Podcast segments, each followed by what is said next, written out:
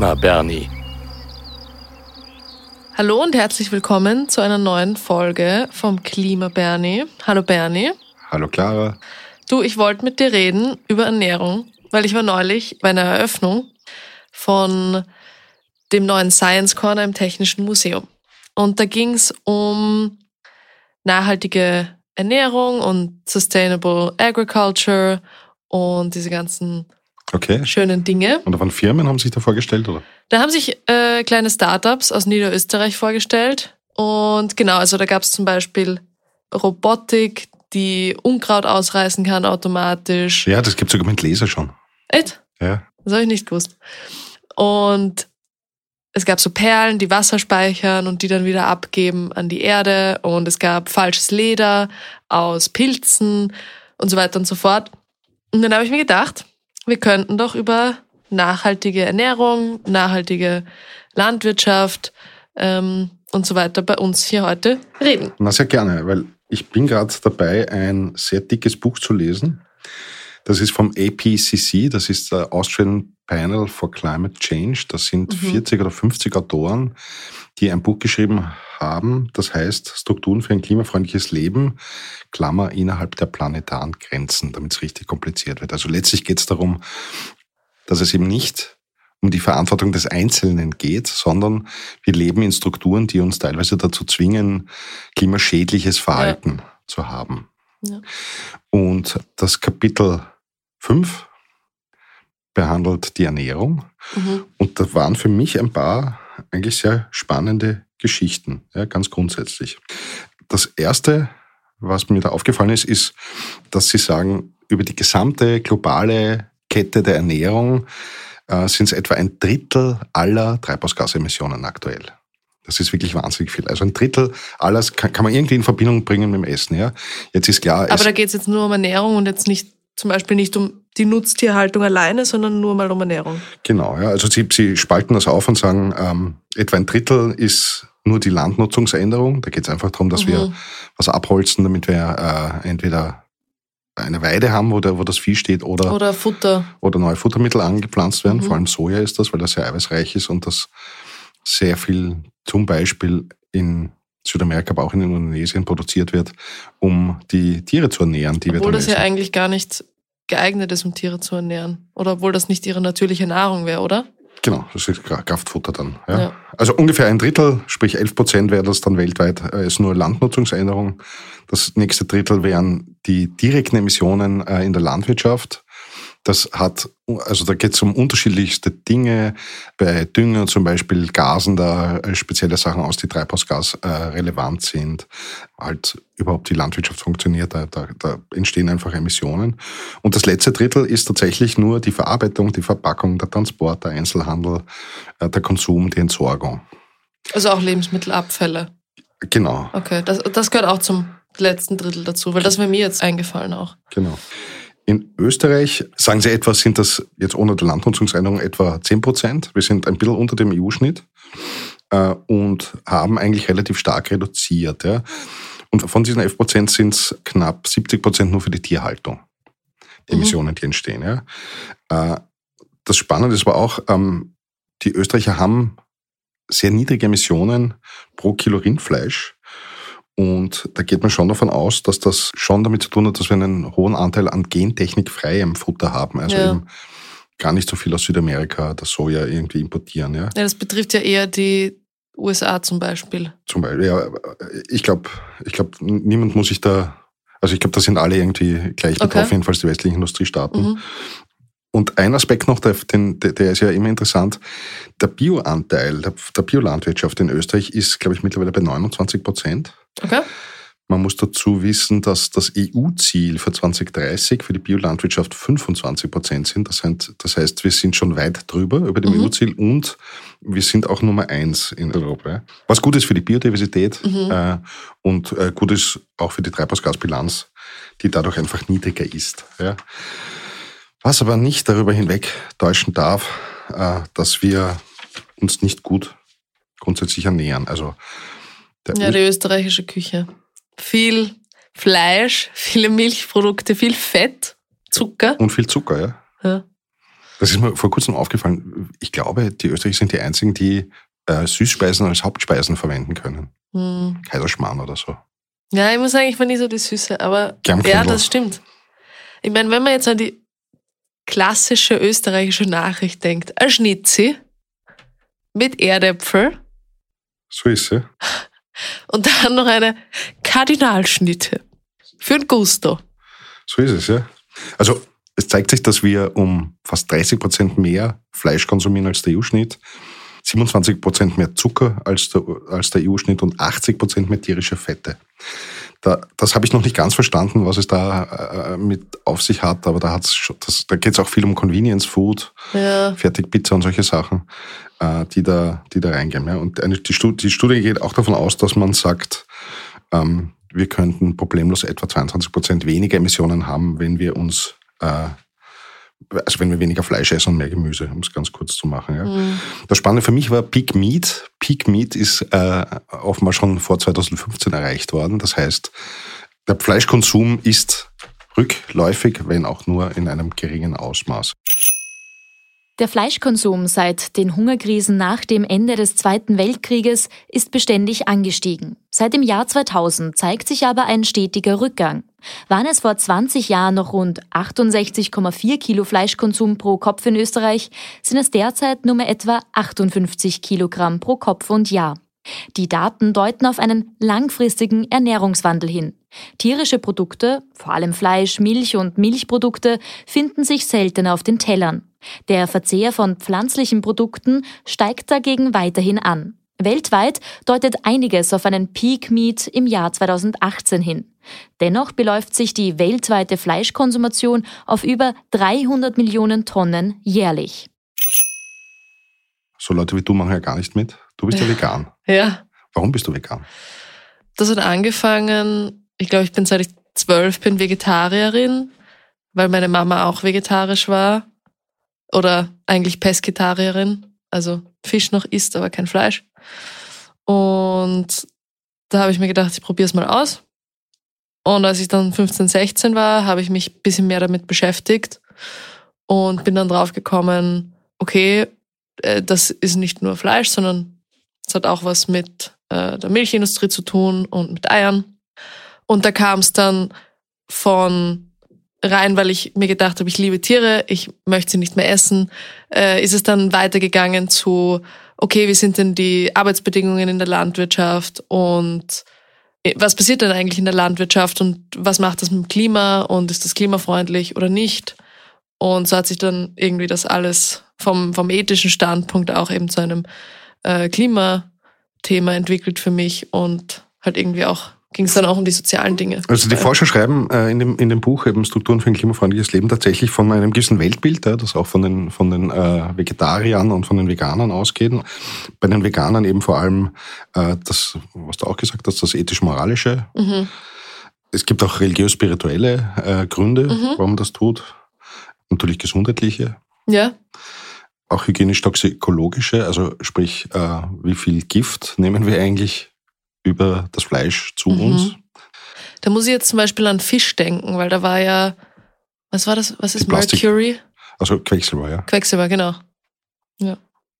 Da war ja auch, das war auch Thema. Oder Ja. ist immer noch Thema Ja, jetzt. ich glaube, da, das ist, glaube ich, sehr unangenehm, dass wir da genau hinschauen, weil wir, Ja. also, weil wir gerade bei Fisch aus dem Meer mittlerweile eben Schwermetalle zu uns nehmen, aber auch Plastik zu uns nehmen. Mhm.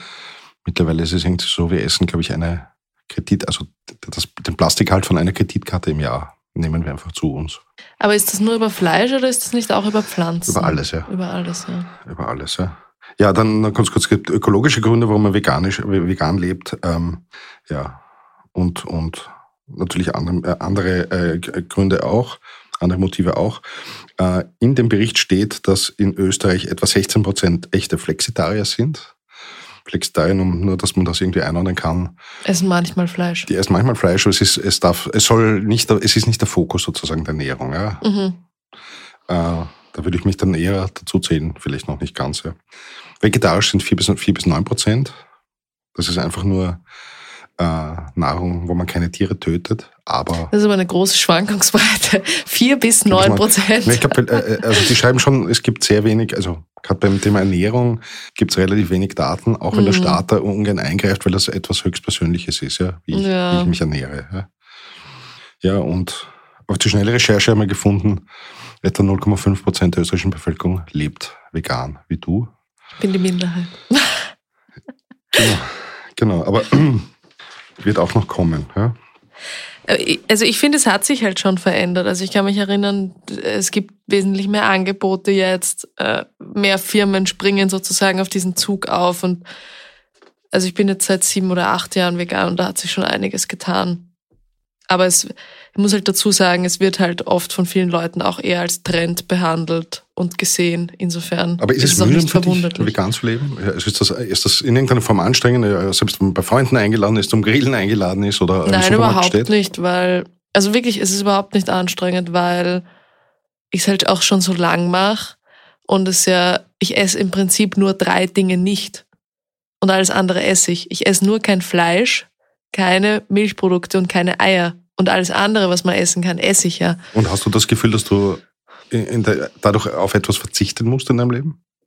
Nein, habe ich nicht. Also am, am Anfang war es vielleicht schwieriger, aber ich, ich wollte es ja selber machen. Also ich glaube, wenn man sich dazu zwingen muss und das eigentlich gar nicht machen will, ja, dann ist es natürlich schwierig. Aber wenn man das aus Überzeugung macht, dann ist es so wie alles andere, was man machen möchte, einfach ein Wunsch und dann ist es eigentlich leicht. Also ich habe bei mir festgestellt, ähm, also ich bin bin das alles nicht. Ich komme aber wahrscheinlich auch aus einer anderen Generation. Mhm. Einmal mehr. Für meine Großeltern war Fleischessen noch wahnsinnig wichtig. Ich kann mich mhm. erinnern, in den Verträgen zur GAP, zur gemeinsamen Agrarpolitik der EU, stand auch immer drinnen ganz am Anfang, dass die, dass die Landwirtschaft jedenfalls billige Nahrungsmittel produzieren soll. Das ist eine direkte Folge natürlich vom Zweiten Weltkrieg, wo, ja. wo die Leute vor allem nach dem Krieg natürlich schon gehungert haben oder wo es einfach zu wenig zu essen gab, weil alles kaputt war. Mhm. Das hat sich aber dann relativ schnell, also innerhalb von, glaube ich, zwei Jahrzehnten, stark gebessert äh, und, und ähm, ja, Nahrung war dann immer genug da und, und vor allem das, das Fleischliche, etwas, was eben vor 100 Jahren noch was Seltenes war, konnte dann irgendwie zu einer täglichen Speise werden. Ja. Ich glaube, das ist halt auch eins der Probleme, dass es so. Ich meine, es ist natürlich schön, dass wir Dinge haben, die für alle zugänglich sind. Aber das Problem ist halt meiner Ansicht nach auch, dass wir diese Dinge so billig verkaufen. Und das kann sich ja irgendwo nicht ausgehen. Also irgendein Faktor muss logischerweise dann darunter leiden. In dem Fall ist es halt die Umwelt oder die Qualität, wenn ich jetzt ein Billigfleisch kaufe. Genau. Und das führte dazu, zu einem anderen Problem. Also es ist nicht nur das Problem mit den Treibhausgasen, sondern zu Übergewicht zum Beispiel. Mhm. Die Studien zeigen auch, etwa die Hälfte der österreichischen Bevölkerung ist in irgendeiner Form übergewichtig.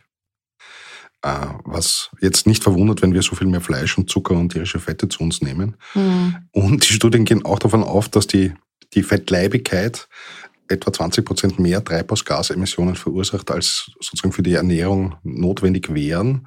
Äh, Wie kann man sich das vorstellen? Warum das, warum das mehr ist? Mhm. Naja, weil ich, weil ich, weil man einfach mehr konsumiert und selbst der Transport sozusagen insgesamt mehr ist. So hätte ich das verstanden. Und die Studien sagen auch, dass etwa 1,6 Prozent der globalen Emissionen nur auf die Fettleibigkeit zurückgeht. 1,6 Prozent ist jetzt nicht wahnsinnig viel. Aber es ist, wenn man sich überlegt, ist es schon verrückt. Genau. Also mehr Konsum, mehr Transport und so weiter und so weiter. Ja. Und das Problem mit der Gesundheit ist ein gutes. Ja. Also das ist, geht schon mal aus von der Western Diet. Die Western Diet ist, ist ganz viel Convenience Food. Convenience Food meint, das sind eben super verarbeitete Lebensmittel. Mhm. Das ist die Fertigpizza und das verarbeitete Fleisch und, und die gesüßten Getränke. Das ist so klassisches Convenience Instant Food. Food. Mhm. Äh, sehr kalorienreich, sehr nährstoffarm und hat, ein, hat eben unterm Strich einen sehr hohen Umweltimpact. Ja. Und auf der anderen Seite ein gesundes Essen wäre eben nicht nur gut für die Gesundheit, sondern auch für die Umwelt und das Klima. Ja. Und das ist ein Thema, das, das sagt auch das Buch, das viel zu wenig Beachtung findet, viel zu wenig behandelt wird, auch von der Politik viel zu wenig behandelt wird. Ja. So quasi beim Essen hört sich der Spaß auf. Da sollte man dann nichts mehr sagen und nichts mehr machen. Ja, das, was du vorhin gesagt hast, auch ein wichtiger Punkt, dass die Leute nehmen das ja auch so wahr. Das ist meine Privatsache und ich, ich kann, und stimmt ja auch, ich, du kannst machen, was du willst. Und es ist deine Privatsache. Aber ja, es beeinflusst die anderen um dich herum halt trotzdem auch. So, und das hat natürlich auch mit dem Lebensmittelhandel zu tun. Jetzt haben wir schon gesagt, äh, 11 Prozent der Emissionen gehen auf Verarbeitung, Verpackung, Transport, Einzelhandel und so weiter und so weiter zurück. Ja. Mhm. Österreich ist da irgendwie ein bisschen besonders. Nur mal als, als, als Faktum, wir haben 23 Milliarden äh, Euro haben die Lebensmittelhändler Umsatz und eigentlich sind es davon fast 88, 84 Prozent gehen nur auf drei große Konzerne zurück. Das ist Rewe, Spar und Hofer. Ah, jetzt wollte ich raten. Echter Hofer. Na, halt alles zusammen, ja. Es gibt ja, es gibt noch ein paar kleinere äh, Supermarketten, sind vor allem in Westösterreich. Ja. Ein Preis und so. Und Süderlütte, glaube ich, heißen die. Äh, das ist dann schon Richtung Vorarlberg, Schweiz. Ist aber nicht unspannend, ja. Äh, das, das, das, das, äh, das Thema, das äh, irgendwie noch kein wirkliches war, ist äh, die Geschichte, warum bei uns die Lebensmittelpreise teilweise im Vergleich zu Deutschland so viel teurer sind. Und ein gewichtiger Grund ist zweifellos unsere extrem hohe Supermarktdichte. Mhm. Wir haben 60 Filialen äh, Supermärkten pro 100.000 Einwohner, die Deutschen nur 40. Okay. Äh, und ich glaube, wir sind sogar führend so äh, in Österreich. Und das hat zum Beispiel natürlich einen enormen Klima-Impact. Erstmal, es macht hohe, höhere Kosten, das ist klar, weil ich brauche für jede Filiale Personal, ich brauche für jede Filiale eine Heizung, ich brauche für jede Filiale den Strom und so weiter und so weiter, für die, für die Kühlaggregate. Äh, und mehr mal, Sachen werden schlecht. Genau, ja, genau, zum Abfall kommen wir noch. Mhm. Aber es ist natürlich der Bodenverbrauch natürlich höher. Mhm. Jeder dieser Supermärkte hat dann einen Parkplatz, ja. äh, hat relativ viel Stellfläche, das komplett versiegelt ist und gerade in einer Diskussion, wo wir sehr viel über den Bodenverbrauch und die Bodenversiegelung sprechen, wie es derzeit ja der Fall ist, ist und auch die ganzen Kühlungen im Supermarkt. Genau, nicht Strom, nicht uninteressant. Was ein Aha-Erlebnis für mich war, war, dass die Food Miles bei der Treibhausgasbilanz offenbar relativ wenig ähm, wirken. Das heißt, Food Miles meint, ja, ich hätte es immer so verstanden, dass man einkaufen sollte regional, saisonal und bio, in der, quasi in der Reihenfolge. Ja. Du musst also, zuerst, zuerst schauen. Miles im Sinne von wie viel, wie viel wie Weg hat dieses Lebensmittel zurückgelegt, um genau. herzukommen. Okay? Genau. Und wenn ich es richtig verstanden habe, geht es darum, dass sie sagen, dadurch, dass die Menge an Essen ja relativ klein ist, auf so einem Transporter zum Beispiel, ja, ist die Treibhausgasbilanz pro Produkt relativ klein. Das macht keinen so großen Unterschied, außer bei dem Gemüse, das wir herumfliegen. Oder wahrscheinlich mit dem Fleisch, das wir herumfliegen auch noch. Mhm. Ja. Ich glaub, da Aber passiert um das in Österreich oft, dass wir Dinge einfliegen, Lebensmittel, wir haben doch eigentlich sehr... Also Flugavocado schon mal gehört? Mhm. Solche Sachen. Ja, also das ist. Stimmt, Avocados. Dass das nicht so, aber ich will jetzt nicht der Avocado daher, aber ich nehme an, dass es äh, mehrere Lebensmittel betrifft, ja. Sehr viele Früchte, ja, die Bananen. Mangos werden schlecht, schlecht und so. Mm. Bananen, glaube ich, die tut man überhaupt grüne ernten und die reifen dann erst im Schiff. Im Schiff, ja genau. Das wollte ich auch gerade sagen, weil in meiner Vorstellung kommen die Sachen mit dem Schiff. Genau, und da sagen sie, ähm, dass man also was man, da kann man trotzdem optimieren natürlich über Transportsharing, also auch innerhalb von Österreich, dass man schaut, dass die LKWs nicht nur zu einem Bauern fahren, sondern gleich, also dass das, da hofft man auch in Zukunft, dass so Sachen wie äh, künstliche Intelligenz hier die Handelswege einfach optimieren kann, dass man einfach mhm. noch weniger äh, mit dem LKW herumfahren muss, damit das irgendwie Also Sinn einfach macht. auch viel logistische Dinge, die man optimieren kann. Genau. Ja, das finde ich ganz spannend. Also wir wissen, die Fettleibigkeit hat einen hohen Anteil an den Treibhausgasemissionen und auch an den globalen Emissionen dadurch. Wir wissen, dass das Peak Meat schon erreicht ist. Ich weiß nicht, ob wir wirklich runtergehen. Natürlich wird empfohlen, dass wir schauen, dass man die Menschen da mehr bildet, ja, was, was das eigentlich für einen Impact hat. Ja. Und dann dürfen wir nicht vergessen, dass wir ja gerade eine ziemliche Diskussion haben über das gesunde Essen. Der ja, soll man sich einen Veggie-Burger kaufen. Ja? Genau, der Bundeskanzler, der da irgendwie, da ist ein, ein Video plötzlich aufgetaucht, wo er, wo er quasi rät. Man kann immer noch einen Burger essen gehen bei McDonalds, weil das kostet nur einen Euro. Der kostet, glaube ich, 1,60 Euro, habe ich angerufen. Bei uns in der Heiligenstädter Straße jedenfalls. Und es ist Mit aber, Pommes 3,50. Genau. Ja? Genau. Es ist viel, ja. Und dieses Problem, dass ein geringes Einkommen auch zu einem schlechten Essen führt, das ist offenbar jetzt auch belegt. Ja. Das hat wirklich die unterschiedlichsten Gründe, warum das so ist, aber ich sage dann immer, wir dürfen nicht vergessen, die Welt ist riesengroß, die Menschen haben alle einen Rucksack äh, zu schleppen. Gerade wenn du in prekären Situationen bist, wenn du alleinerziehend bist mit keinem Einkommen, wenn der mhm. Mann wenig zahlt, also dann hast du wirklich andere Sorgen, als irgendwie schön aufzukochen. Ja. Also dann, mhm. ich glaube, das gibt das Leben einfach viel, viel zu oft nicht her, einfach, dass das geht. Ja, davon bin ich auch überzeugt. Und es ist halt eben leider, wie du sagst, diese Convenience Foods und ungesunde Nahrungsmittel sind viel billiger als das, was wir regional haben, was wir saisonal haben und genau, viel billiger und viel ungesünder. Ja. Und das ist schon die Frage, es gibt da relativ wenig, auch von der Politik, wo sie da eingreift, nicht, haben wir eh schon gesagt. Aber dass man sich dem Thema auch besser widmet, ja. Wir können sehr stolz sein auf unseren hohen Bioanteil, ja. Bioanteil ist ja auch nicht, es ist auch nicht so einfach, weil ein Bio, ein, ein, ein Feld, wo äh, das biologisch angebaut ist, ist weniger tragreich, logischerweise, als diese Turbo-Landwirtschaft, wo ich super Dünger habe und die super Samen und, mhm. und, aber es ist halt der Impact auf die Erde, ja, tatsächlich auf den Boden, aber auch auf das Klima ist natürlich sehr groß. Und ähm, da fehlt einfach, glaube ich, viel Wissen, wie wir das irgendwie besser machen können. Ja, und nicht zuletzt die Geschichte, die du schon angesprochen hast mit den Abfällen, nicht? In Österreich fallen jährlich mehr als eine Million Tonnen vermeidbarer Lebensmittelabfälle und Verluste an. Die Hälfte, also rund 521.000 Tonnen, machen Lebensmittelabfälle im Haushalt aus. Neben sozialer und ökonomischer Auswirkungen bedeutet jedes Kilogramm Lebensmittel im Müll eine enorme Belastung für Klima und Umwelt. In Österreich werden etwa 20 Prozent des CO2-Fußabdrucks durch die Produktion und den Konsum von Nahrungsmitteln verursacht. Die andere Hälfte bildet sich zu ähnlichen Anteilen aus Verlusten bei der Herstellung, Abfall in der Landwirtschaft, im Einzelhandel und in der Gastronomie. Das hat mich nämlich auch überrascht, weil ich habe eine Zeit lang in Restaurants und Hotels gejobbt und es hat mich fertig gemacht, wie viel Essen dort weggeschmissen wird. Und du darfst es auch nicht mit nach Hause nehmen, weil das ist Diebstahl. Das heißt, du musst es wegwerfen, was ich immer verrückt fand. Und dann dachte ich immer, dass Hotels und Restaurants so viel wegwerfen. Und dann war ich sehr überrascht, dass es eigentlich Privathaushalte sind. Und auch da sagt die Forschung offenbar, dass das sehr viel damit zu tun hat, dass wir äh, zu wenig wissen. Also etwa beginnt bei einer mangelnden Einkaufsplanung, dass man irgendwie aber auch da wieder muss ich sagen, ich kenne das ja von mir, ja. Das geht schnell, schnell. Ich weiß nicht, was meine Frau eingekauft hat, also kaufe ich was ein mm. und hm. dann haben wir es vielleicht doppelt oder haben wir irgendwie keine Milch wieder und solche Sachen. Ja. Hat auch mit der Oder die Milch Zeit steht ganz hinten im Kühlschrank. Genau. Dann haben wir, dann, dann ist ein Grund für die vielen Abfälle die schlechte Lagerung, also dass man einfach falsch lagert. Das ist ja. bei, bei Gemüse und Obst natürlich oft der Fall.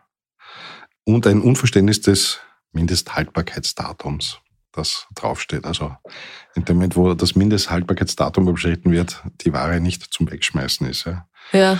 Auf der anderen Seite sind so Sachen. Es ist immer noch gut, es ist nur nicht mehr garantiert vom Händler, dass es so frisch ist. So ist es, ja. So ist es. Also nicht weghauen. Die andere Schiene, immer den, den Riechtest machen, ja. Genau, da hat man früher mal die Milch der Mama gegeben. Ist die noch gut? Bernie, wo wir auch über Geschäfte reden, die Lebensmittel weghauen. Warst du schon mal Dumpster diven? Nein. Nein? Nein. Weißt du, was das ist? Das ist, ähm, glaube ich, das, was die Lebensmittel, äh, der Lebensmittelhandel immer weghaut. Genau. Und das kann man sich dann rausholen. Genau. Die haben so, das ist aber kein Diebstahl. große.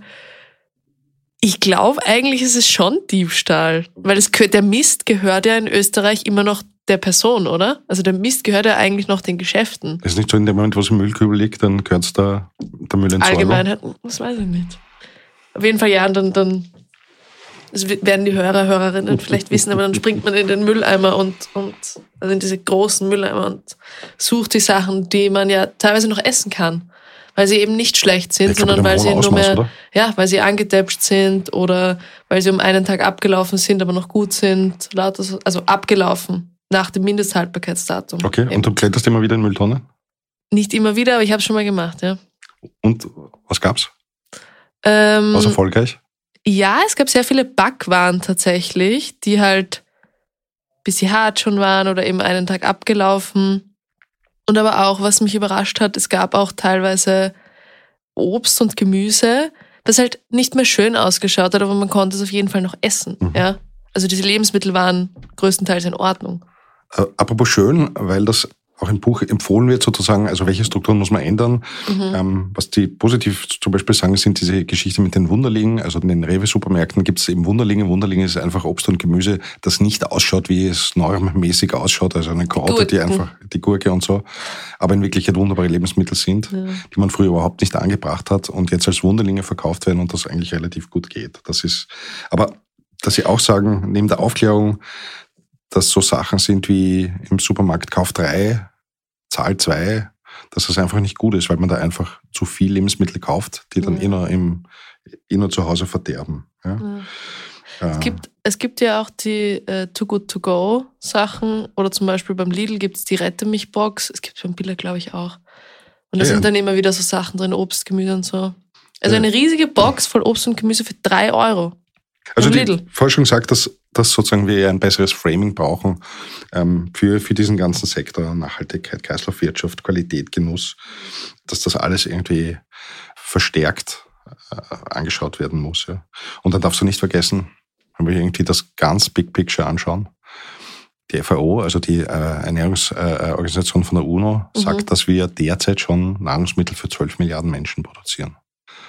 Wir sind bekanntlich, glaube ich, knapp 9, 9 Milliarden und wissen aber auch, dass etwa 800 Millionen bis eine Milliarde Menschen hungern, jeden Tag hungern. Ja, und das ist natürlich ein Verteilungsproblem.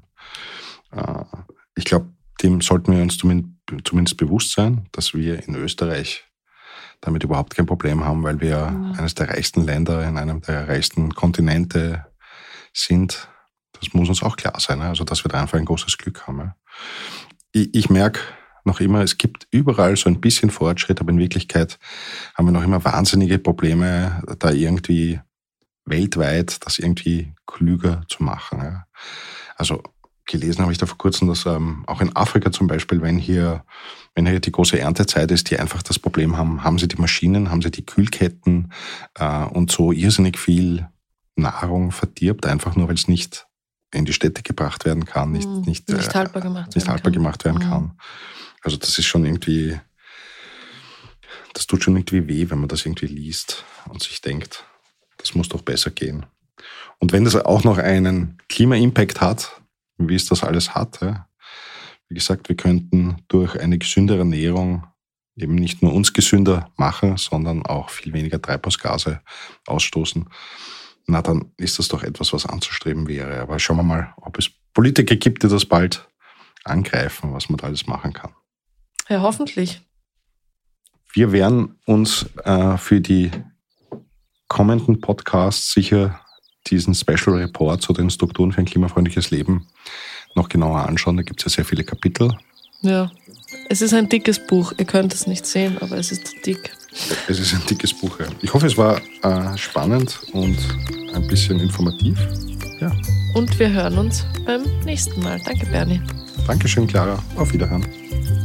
Das war's für heute vom Klima Bernie mit mir, Clara Sautner und Bernie Bernhard Gaul. Danke auch der klugen Stimme aus dem Off, Caroline Bartosch.